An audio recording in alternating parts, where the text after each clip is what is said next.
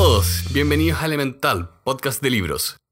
Mi nombre es Pedro y con mi amigo Santiago iremos resumiendo y comentando con ustedes distintos libros todas las semanas. Este es uno de una serie de cuatro capítulos que grabamos para probar el podcast, así que todo el feedback es bienvenido. Disfruten. Ya, el libro de hoy se llama Justicia, hacemos lo que debemos, de Michael Sandel. Este es un libro de un autor norteamericano que es profesor de Harvard, cuya gracia tiene que impartió un curso que se llamaba efectivamente Justicia, hacemos lo que debemos, que pasó a ser a su vez un curso online que ha sido tomado por millones de personas e incluso dio origen a un programa televisivo donde se trataban las cosas que se decían en clase. ¿Ese, ¿Ese programa era como la ley y el orden? No lo sé, no lo he visto. la transcripción de ese, de ese curso es lo que da origen a este, a este libro. Básicamente el libro tiene una estructura, yo diría, en cuatro o tres grandes partes. La primera gran parte es exponer una visión de justicia llamada el utilitarismo. La segunda parte es la exposición de una visión de justicia que se llama el liberalismo o libertarismo. La tercera parte tiene que ver con la exposición de una visión de la justicia que se basa en la virtud o teoría de la virtud. Y finalmente el autor hace una pequeña síntesis y plantea ciertas visiones modernas de la justicia que toman un poquitito de las anteriores y que deja más o menos abierta. Para ti, ¿cuál sería como la gran pregunta que hace este libro? La gran pregunta del libro es exclusivamente preguntarse. La justicia tiene dos grandes vertientes, justicia conmutativa, justicia distributiva. El autor se mete a responder la pregunta clásica de la justicia distributiva que es ¿cuánto le damos a cada uno? ¿A quién le damos a cada a, quién le damos y por qué? Mm. Las respuestas a esa pregunta son las distintas visiones de la justicia que el autor plantea a lo largo del libro. Mm. Porque acá el libro, el primer capítulo es hacer lo correcto.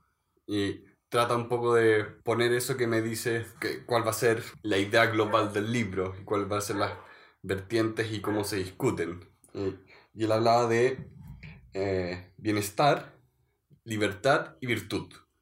Como los tres grandes elementos en virtud de los cuales tú podrías distribuir. Es decir, la justicia distribuida se va a distribuir según esos criterios. Y ahí él daba este ejemplo de el Purple Heart, que esta medalla que se entrega a la gente que ha servido en el ejército de Estados Unidos y que las condiciones de que tienes que cumplir para ganarla no son muy claras. Y él hace la comparación de, ok, si es que una persona que recibió una bomba en la pierna, perdió la pierna, recibe la medalla, como es que también una persona que simplemente fue herido por una bala, también recibe la medalla, cuando ambas heridas son muy, muy distintas. E incluso más extremadamente, ¿qué pasa con, por ejemplo, el que vuelve de la guerra y queda traumado de por vida?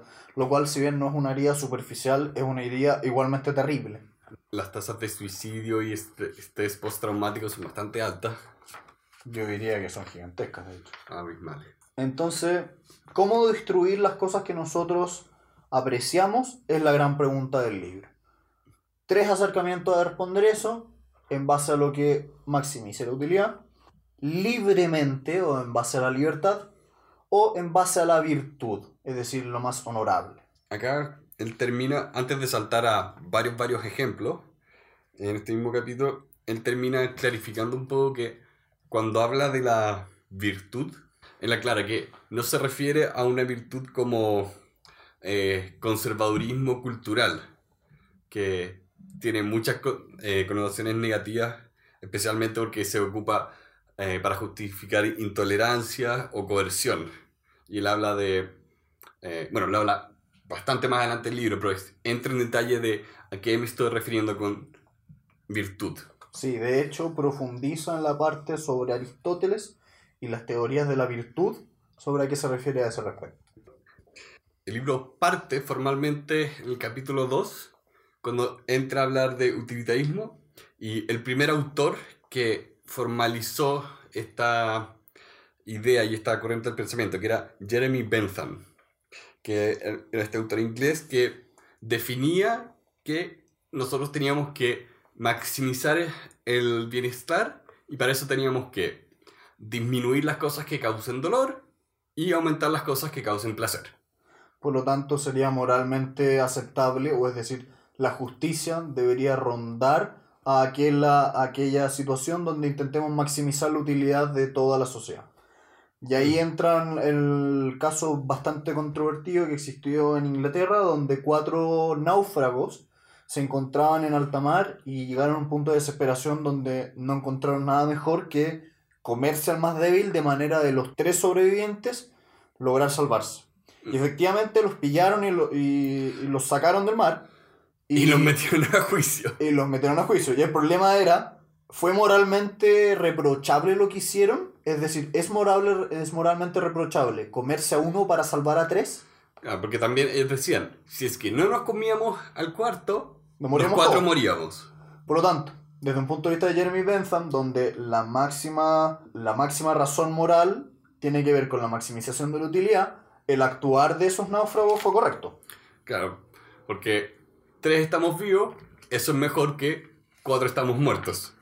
Y en específico, salvar a tres a costa de uno no sería moralmente objetable. Ahora, el autor dice, esta visión de la, de la justicia tiene ciertas falencias, ciertas críticas que se le pueden hacer. Y la primera de ellas tiene que ver con, específicamente en el mismo caso del bote, ¿qué pasa con los derechos individuales del que se comieron? Y lo clarifica bastante bien.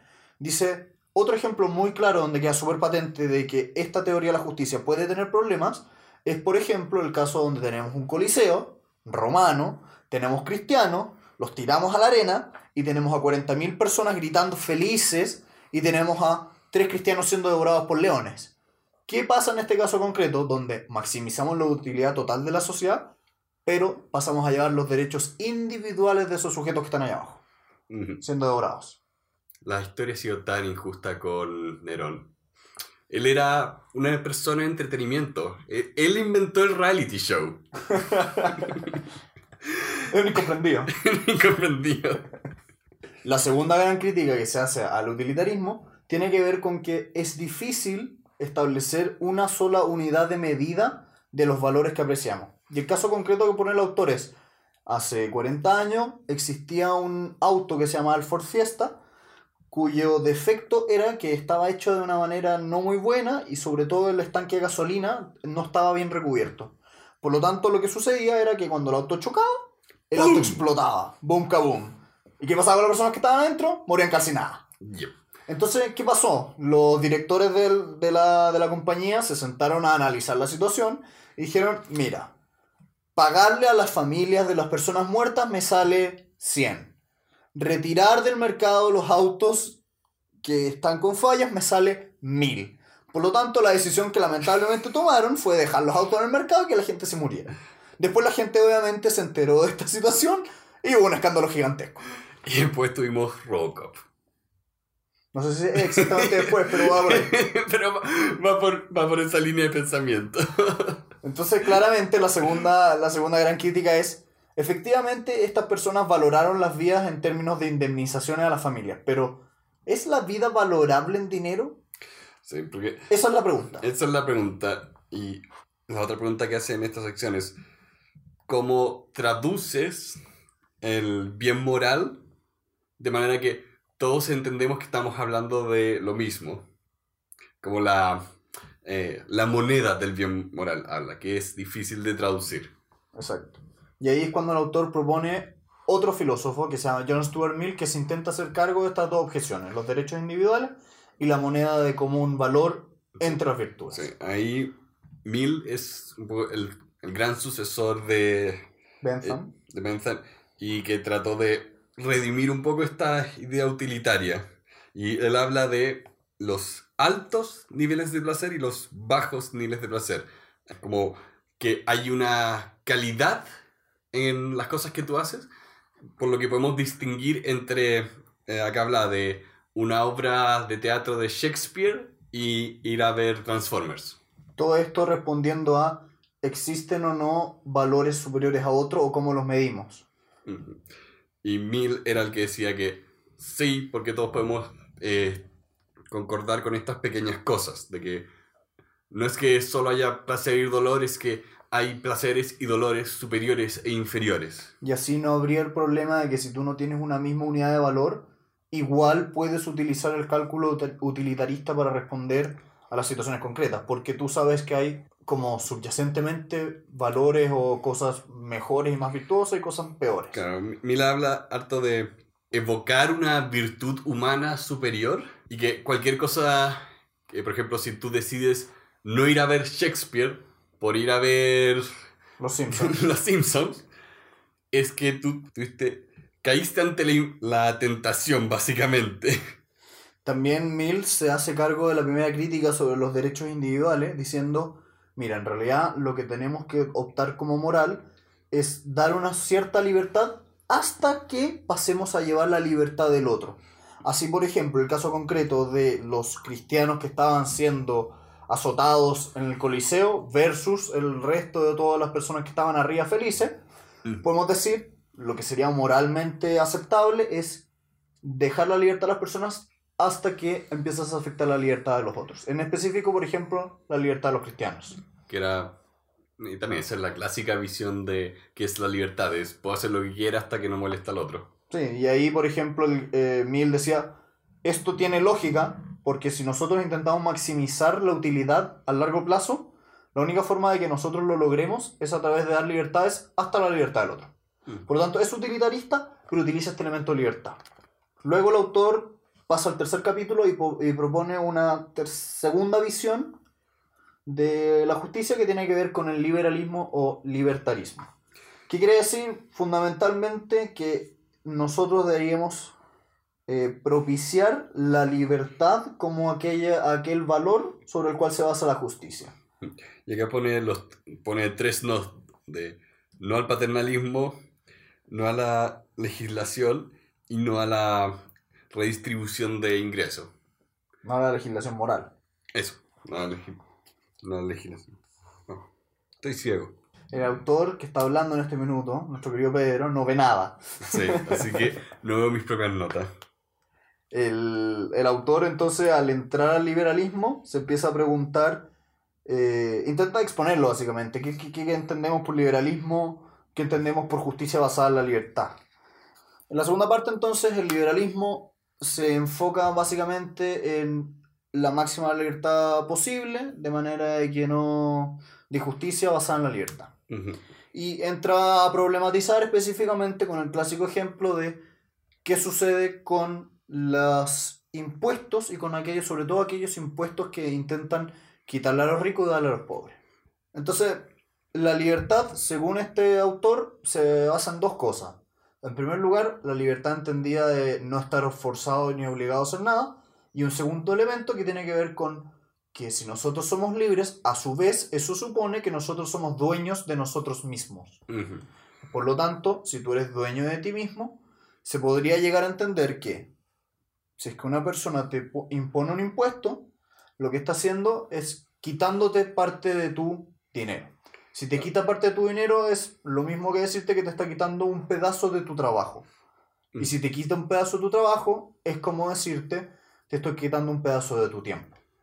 Entonces, siguiendo ese raciocinio, básicamente, los, liber- los liberales tenderían a pensar que aquellos impuestos más o menos redistributivos, que quitan dinero a los ricos y se pasan a los pobres, lo que están haciendo en cierto sentido es quitándonos nuestra libertad.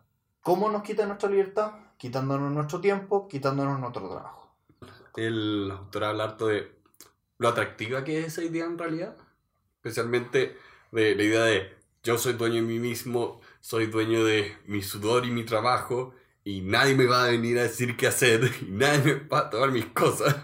Lo cual hace mucho sentido muchas veces. Sí, sí. eh, A nadie le gusta ser, por ejemplo, a nadie le gustaría ser esclavo. ¿sí? Tiene, una cierta lógica, digamos. ahí el autor eh, da varios, varios ejemplos de donde el liberalismo empieza a ser problemático, y pero uno que creo que es importante aclarar de, si bien te quitan a través de los impuestos, al final te quitan tiempo, y tú puedes hablar de que, puedes hablar de que estás haciendo trabajo forzado, es muy distinto a esclavitud y verdadero trabajo forzado. O sea, eso se critica en realidad. Y los Sí. liberalistas dicen, o los liberales dicen, pero ¿por qué el Estado me está obligando a hacer esto? a tomar esa decisión, a trabajar o no trabajar, porque el- los no liberales dirían, bueno, no trabajes. Nadie, te va, nadie va a, pagar a sacar impuestos si no trabajáis.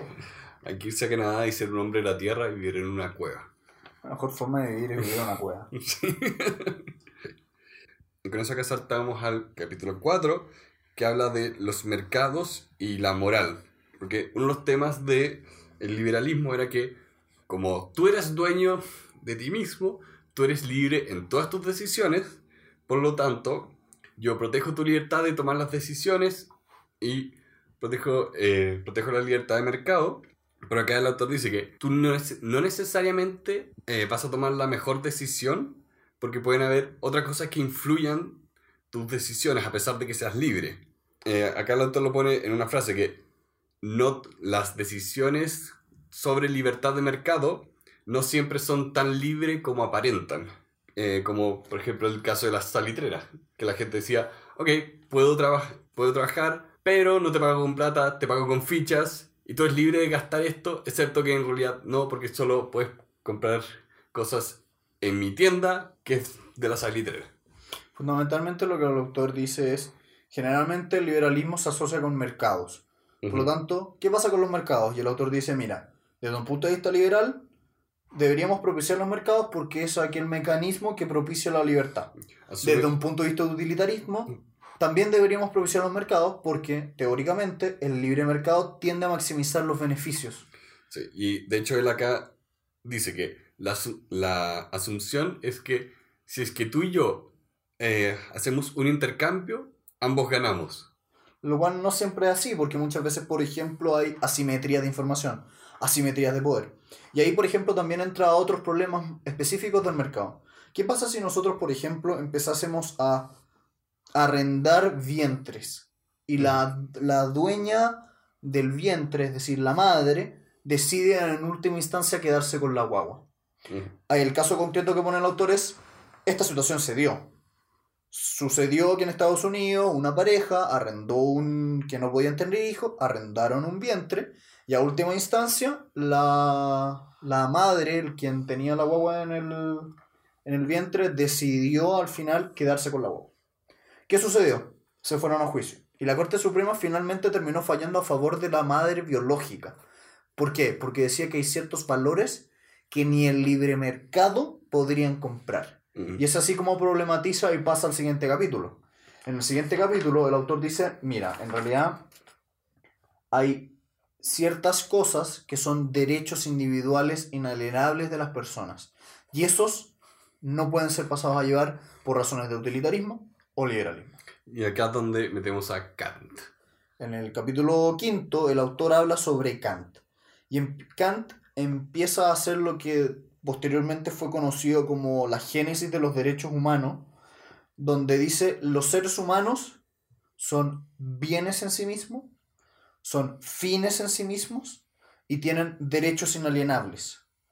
¿Por qué las personas tienen derechos inalienables? ¿Por qué las personas tienen derechos humanos que no podemos comprar y vender? Porque los seres humanos tienen una característica única en la Tierra. ¿Y cuál es esa característica?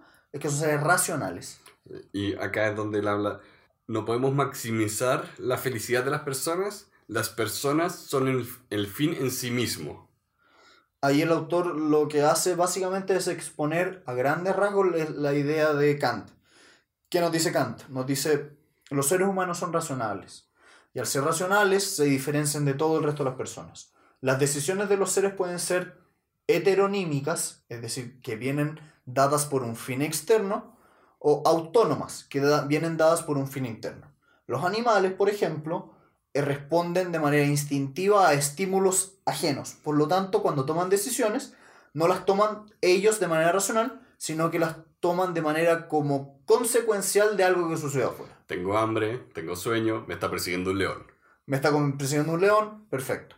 En cambio, los seres humanos pueden darse a sí mismos, a través de la razón, que es lo que los distingue los animales, una ley bajo la cual actuar. Y es así entonces como Kant dice, los seres humanos son dignos de derechos porque son los únicos seres que son capaces de darse una ley a sí mismos y actuar de manera racional. Y a su vez, establece dos grandes conceptos que son útiles para exponer la idea de Kant. El famoso imperativo hipotético y el imperativo categórico.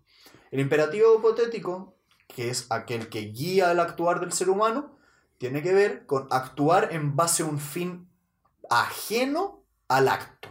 Es decir, por ejemplo, un ejemplo muy sencillo, si es que yo voy caminando en la calle y voy con un amigo y noto que hay un vago en la, en la esquina pidiendo dinero, y yo para impresionar a mi amigo, no para llevar al vago, para impresionar a mi amigo le doy dinero, estoy actuando de una manera relativamente no autónoma. ¿Por qué? Porque tengo un fin ajeno a mí mismo, que es impresionar al de al lado. Entonces el acto de darle plata al de al lado, al vago, no es, según Kant, algo autónomo, sino heterónomo.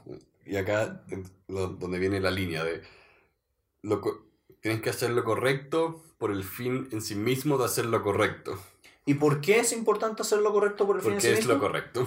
Porque es racional y autónomo. Porque viene dado desde el propio individuo, no desde algo ajeno. Y ahí es donde entra la segunda idea, que es el imperativo categórico. Aquella máxima que debería guiar nuestro actuar para que sea justo y moral. Tiene, según Kant y según el autor, dos grandes form- formas de formularlo. Primera fórmula, fórmula del imperativo categórico. Y es moral actuar como si es que tu acto se pudiese traducir en una, en una regla de carácter general, es un actuar de carácter eh, moral, justo.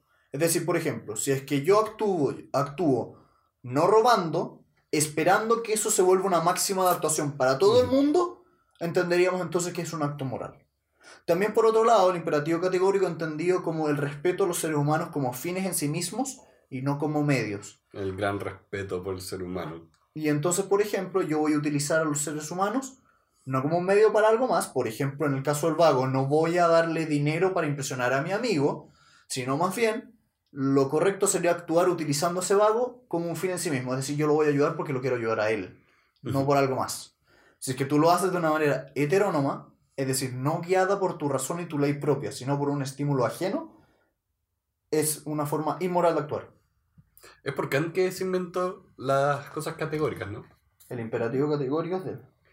Sí, eh, no, el imperativo categórico, categórico es de Kant, pero la expresión de una persona categórica es por...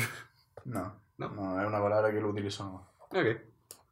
Entonces, fundamentalmente cierra diciendo, Kant opina que es justo actuar de manera de que utilicemos una, un actuar guiado en la, en la razón, que respetemos a los seres humanos como fines y no como medios, y que cada uno tenga la libertad para actuar de manera que a él lo satisface en cuanto a la felicidad, dado por tu propia razón, porque todos sabemos que todos tienen una razón distinta y por lo tanto cada uno va a tener una visión de la felicidad propia. Por lo tanto, respondiendo al utilitarismo, que nos dice intentemos maximizar la felicidad, según Kant esto no se podría. ¿Por qué? Porque cada uno de nosotros tiene una visión de la, de la felicidad, de la justicia, de la utilidad distinta. Por lo tanto, intentar maximizar algo que es distinto para todos no tiene lógica. ¿Qué es moralmente correcto? Que todos actuemos en base a este imperativo categórico, entendido como vamos a respetar a los seres humanos como fines y además vamos a intentar de- actuar de manera de que nuestro obrar se transforme en una regla general. Amén. Ya. Eh, después de Kant, salta a John Rawls, que es el autor más moderno de los que mencionan acá. Tal vez con Nozick, pero sí. Sí. Que habla de, ok, si nosotros quisiéramos construir esta idea de justicia, ¿cómo tendríamos que hacerlo? Y propone la idea del el velo de la ignorancia, donde nosotros no sabemos dónde vamos a terminar, por lo tanto tenemos que pensar en las ideas más generales eh, para crear una idea de justicia. En el sentido de que, como no sabemos si vamos a ser o ricos o pobres, o libres o esclavos, tenemos que pensar cuáles serían estas esta idea de, este principio de justicia eh, que queremos que nos gobierne. Por lo tanto, el Rawls hace un ejercicio hipotético. Dice, si nosotros, si nosotros fuésemos, por ejemplo, eh, extraterrestres y llegáramos a la Tierra y estos extraterrestres tomaran la forma de seres humanos, por lo tanto no los podríamos distinguir de seres humanos y llegáramos a hacernos una nueva constitución para todo el planeta, no sabiendo si somos extraterrestres o humanos, ¿qué principios de justicia acordaríamos todos? Ese es un capítulo de Doctor Who. ¿Qué es un capítulo? y las conclusiones que él hace, que primero queríamos, querríamos una base de eh, libertades e igualdades. Libertad de expresión, libertad de religión, libertad de asociación, como aquellas libertades básicas que todos estaríamos de acuerdo que deberían ser buenas. Sí, y también que tendríamos una serie de principios sobre las libertades de libertades, igualdades y desigualdades económicas. Donde estaríamos pensando, ok, yo si fuera eh, vago, no quiero ser un vago miserable, entonces tengo que elevar eh, las condiciones de vida para esa persona que está desfavorecida. El autor propone entonces lo que llama el principio de diferencia. ¿Qué quiere mm. decir eso? Nosotros estaríamos de acuerdo en que hubiesen diferencias, pero que esas diferencias estuviesen a favor de las personas menos favorecidas. Es decir, Rawls propone que, como en segundo lugar, después de estas libertades básicas que estabas hablando, dice, nosotros estaríamos de acuerdo que existiesen ciertas diferencias, pero no nos gustaría que existiesen diferencias que solamente beneficiaran a los que están en mejor posición, sino que estaríamos de acuerdo que hubieran ciertas diferencias que permitieran que los que están en peor situación mejoraran. Mm. Nos gustaría, por ejemplo, una sociedad donde, si bien hay diferencias entre ricos y pobres, las diferencias no solo benefician a los más ricos y los que son pobres no tienen ninguna posibilidad, sino que lo contrario, que existiesen las diferencias, pero que estas diferencias permitieran que los, si nosotros, por casualidad, nos tocan hacer en los pobres, seamos capaces de llegar a los ricos. Mm. Eh, en la idea de, ok, queremos que la gente tenga salud, queremos que la gente tenga educación, y eso se amarra harto con, como dice, el sueño americano de, si tú tienes un dólar en el bolsillo y trabajas duro, puedes llegar a ser Bill Gates. Perfecto. Y es esa diferencia que beneficia y que le da la oportunidad al que está abajo simplemente. Son las que nosotros estaríamos de acuerdo de que existiría en esta constitución hipotética. También por el otro lado, el autor dice, Rawls no estaría de acuerdo con que nosotros, por ejemplo, eligiéramos el liberalismo como un método de justicia, porque el liberalismo, si bien te podría tocar ser Bill Gates, te podría tocar ser un vago sin comida. Entonces no mm. estaríamos de acuerdo que eso es una forma justa de, resolver los problemas de justicia. Tampoco estaríamos de acuerdo si con... Sabes de, si sabes de estadística, es altamente probable que te va a tocar vivir en China cosechando arroz. Y no quieres eso. No, no quieres eso. También por el otro lado dice, tampoco elegiríamos el utilitarismo, porque si bien nos podría, ser tocar el, nos podría tocar ser el César, también nos podría tocar ser el cristiano que está en el foso. Finalmente, en la tercera parte del libro, ya en el capítulo 8, el autor expone una tercera visión de la justicia, que es la visión de la justicia basada en la virtud. Y lo hace a través del pensamiento de Aristóteles. En el pensamiento de Aristóteles, la, la justicia tiene que ver con dos elementos. Un elemento teleológico y un elemento honorífico. El elemento teleológico, que en latín telos significaba finalidad, tiene que ver con es justo aquellas cosas que se relacionan con el fin intrínseco de las cosas. Así, por ejemplo, ¿a quién le vamos a distribuir las flautas? ¿Las flautas para qué se hicieron? Para tocarlas. ¿Y a quién se la tenemos que dar? A quien sea capaz de tocarla de mayor, mejor, de mayor forma. Por lo tanto, desde un punto de vista de justicia, la justicia distributiva, que es lo que intenta responder todo el libro, tenemos que darle las flautas a los flautistas. Porque ellos son los que van a poder eh, maximizar la finalidad de las cosas intrínsecas. Y por el otro lado también tiene que ver con los honores, con que la justicia tiene que ver con eh, premiar a las personas virtuosas y honorables. Mm. Entendido muy aristotélicamente, muy... Y bien griego. Bien griego, o sea, ¿quién era, el, según Aristóteles, el mejor gobernante? Pericles. ¿Por qué? Porque era honorable, era virtuoso, era el político ideal, el Abraham Lincoln de la época. eh, ¿Era Aristóteles el que decía que las mujeres eran hombres deformes? No estoy seguro. Puede ser. sí, eh, esta es una parte que yo encuentro interesante, que los griegos eran uh, muy eh, homofóbicos, sexistas, tenían esclavos, tenían todas estas cosas que nuestra sociedad moderna no les gusta, pero igual tenían esta idea de virtud y esta idea de el, la visión del filósofo de que se dedica al arte superior del pensar. Cosa que muchas veces era curioso. eh, Era bien fácil. si es que tenía ahí un esclavo sirviéndote la comida, ¿cachai? Pero más allá de que eso que es divertido, es interesante esta parte de... Porque ataca la idea de qué es lo que va a ser la virtud, que fue lo que dijo al principio del libro, de esta no es la virtud de la moralidad de eh, la época antigua y medieval y quememos gente. Esto No, tiene que ver con un, con un pensamiento elevado, con finalidades de las cosas, con educación, con honor. Sí. Por ahí va la cosa. Va, va, la idea es elevación. Mm. No, es, no es juzgar moralmente, es elevar moralmente. Y ahí, por ejemplo, el autor se, se mete en el tema de la política entendida en términos aristotélicos. ¿Para qué servía la política? La política y las leyes en general tenían que premiar y promover al buen ciudadano, el buen vivir y el honor de la virtud. Básicamente las leyes, según esta visión de la virtud, justicia de la virtud, tiene que propiciar a que las personas sean moralmente correctas a través de crearle hábitos correctos. Que es básicamente lo que planteaba en la ética Nicómaco, Aristóteles. Y con eso ya saltamos al, a los dos últimos capítulos porque son bastante, bastante similares. eh, al punto que el décimo capítulo es una repetición del noveno. eh, que trata de, más que reconciliar eh, las ideas del libro, es encontrar las, la respuesta a la pregunta que había hecho al principio y cómo estas otras visiones fallaban un poco en responder. De ahí donde el autor lo que hace básicamente es plantear problemas que las visiones anteriores no podían responder.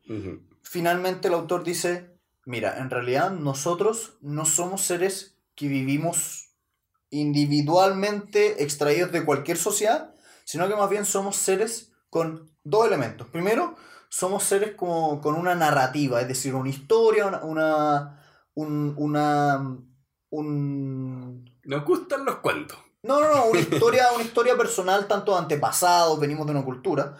Y por otro lado también tiene que ver con, nosotros somos parte de una colectividad. Sí. Entonces, dice, mira, las obligaciones morales no vienen solamente de la naturaleza, como por ejemplo alimentarse. Los individuales, como los contratos o el trato uno a uno, sino también que vienen de las colectividades. Es decir, nosotros por ser parte de un pueblo, hace sentido que tengamos ciertas obligaciones como parte de ese pueblo. Mm. Y así, por ejemplo, el año pasado, el primer ministro de Japón viajó a Pearl Harbor y se disculpó por, los, por las atrocidades que, que se cometieron las- al inicio de la, de la, del ingreso de Estados Unidos a la Segunda Guerra Mundial gracias al bombardeo de Pearl Harbor. Sí. Y, Y hace sentido eso solamente si tú miras que la justicia no es individual, sino que tiene que ver con una colectividad, con una narrativa de las personas. Sí, porque en rigor eh, Japón y Estados Unidos han sido aliados desde que terminó la guerra. Eh, aliados un poco forzados por Estados Unidos, pero eh, es importante destacar que a pesar de años de historia y de relaciones mutuas, este es el primer eh, primer ministro que va a Pearl Harbor, porque lo importante es que esto es un gesto más que las, más allá de las consecuencias, es un gesto de reconocer la historia común y la historia de, de tu pueblo y un poco el peso que a veces puede llevar eso. Igual como cuando se consideran actos, eh, actos por guerra, eh, masacres. eh, bueno, la Segunda Guerra Mundial dio bastante, bastante, bastante de ese tipo de actos, como, también. Y después de la, y después de la guerra, eh, lo- los, juicios de Múnich y porque hay gente que se ha dedicado su vida a perseguir nazis. Mm. No es un tema de esto es práctico, es esto es importante. Por lo tanto, el, el autor cierra el libro diciendo, la justicia no tiene que ver con maximizar la utilidad, no tiene que ver con libertades, no tiene que ver con la virtud, sino que tiene que ver con una mezcla entre la virtud y el bien común. Entendidos entonces que los seres humanos somos parte de una colectividad, respondemos a obligaciones que no contrajimos nosotros. Que nuestros antepasados hayan sido nazis no tiene que ver con que tú hayas sido nazi. No obstante ello, igual hay una cierta obligación como colectividad. Sí. Lo cual me hace sentido en varios sentidos. Por ejemplo, que nosotros como parte de una colectividad deberíamos hacernos cargo de lo que le pasa al, al prójimo. Así, por ejemplo, si en mi ciudad hay pobreza, igual me hace sentido que sea justo que yo responda e intente ayudar a esa pobreza porque no vivo solo, vivo en una comunidad. Y de hecho esto es un poco fuera del libro, pero las filosofías que en el libro se ven son muy occidentales porque la idea del, eh, del individuo es muy occidental. Si lo contrastas con eh, algo más confucianista, eh, las filosofías de Oriente son bastante más colectivas y la idea de yo y mi pueblo es mucho, mucho más fuerte. Mm. Y el, el autor engancha mucho con esa idea. Sí, el, Sí. el autor, básicamente, a pesar de que no le gusten las etiquetas, si lo tuvieses que clasificar, dirías que es colectivista. Pero- A pesar de que, bueno, todos sabemos que etiquetarte puede traer muchos lados negativos porque presuponen líneas de pensamientos que no son tuyas, pero si pudiéramos decir eso, diríamos eso. Alguna cita que me encantó mucho del libro fue, por ejemplo, una cita que la puedo co- descontextualizar y me quedo tranquilo, donde decía, si bien las cosas son como son, eso no quiere decir que las cosas son como deberían ser. Esa frase yo creo que es la, la que más me gustó del libro. Sí, porque a pesar de que eh, no se trata de ver una evolución de la idea de la justicia como fenómeno histórico, que es algo que podrías hacer, eh, de todas formas ocurre a lo largo del libro, que vas, te das cuenta que justicia es algo que creamos como individuos en sociedad y es algo que va evolucionando y por eso es importante siempre pensar, ok, ¿cómo deberían ser las cosas? ¿Cómo yo quiero que sean las cosas a futuro eh, para mí, para mis pares y la gente que me importa? Ahora para cerrar, ¿para quién es este libro? Yo siento que es para una persona que no sabe de filosofía, porque es muy introductorio. Es una persona que tal vez no está muy metida en el mundo del derecho, de las leyes, de la justicia en general, sino que es una persona que, le, que tiene curiosidad respecto de temas de morales, pero que no tiene mucho manejo de las distintas teorías históricas de la filosofía alrededor de la justicia. Y si tuvieras que jugarlo como, juzgarlo como libro en sí mismo, si fuéramos muy kantiano, este libro en sí mismo. No, este libro en sí mismo es, es muy bueno porque es, es una simplificación y exposición entretenida de ideas filosóficas difíciles. Entonces, si eres una persona que le interesa temas morales, temas de justicia y tienes ganas de pasar un buen rato problematizando por último en tu cabeza, este es el libro para ti. ¿Nota? Un 8. Un 8 de 10. ¿Qué me faltó? Me faltó algunas veces ser un poquitito más profundo, pero era la intención del libro. Y encuentro muy débil su exposición de su postura en la parte final. Mm. Siento que estaba mucho más concreta y bien, bien armada la parte de las exposiciones de las teorías de la justicia anteriores a las de él. Y siento que la de él no tuvo la fuerza que debió haber tenido al final del libro. Como que le faltó comprometerse con una idea. Le faltó exponer bien su postura, si ese fue el punto. Ok. ¿Tú, Pedro, que no te lo pondrías? Mm.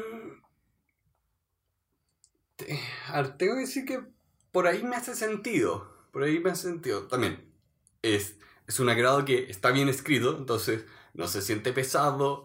Es un lenguaje apropiado, en el sentido que si es que él mete un término, lo va a explicar, en lugar de simplemente buscar palabras rebuscadas. Eh, entonces, eso ya lo hace agradable de leer. Em, 7 de 10, 8 de 10 me parece bien, es un buen libro.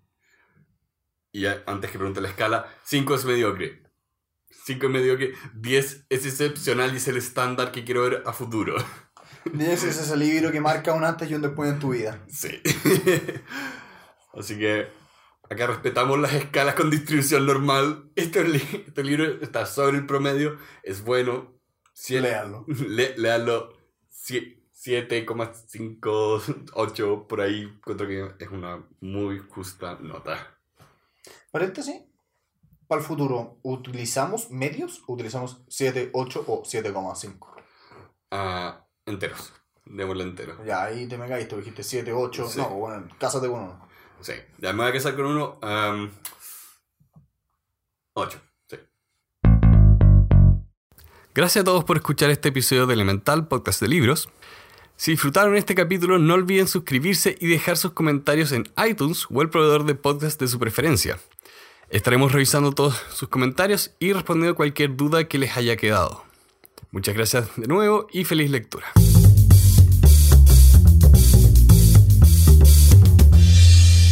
Eh, Jeremy Berthan. Ben Fan. ¿Bentham? Ben Fan. Ya. Eh, que era este autor inglés. Ya introduce de nuevo la weá. Bruto animal que no sabe el autor, weón. Voy a poner esto al final.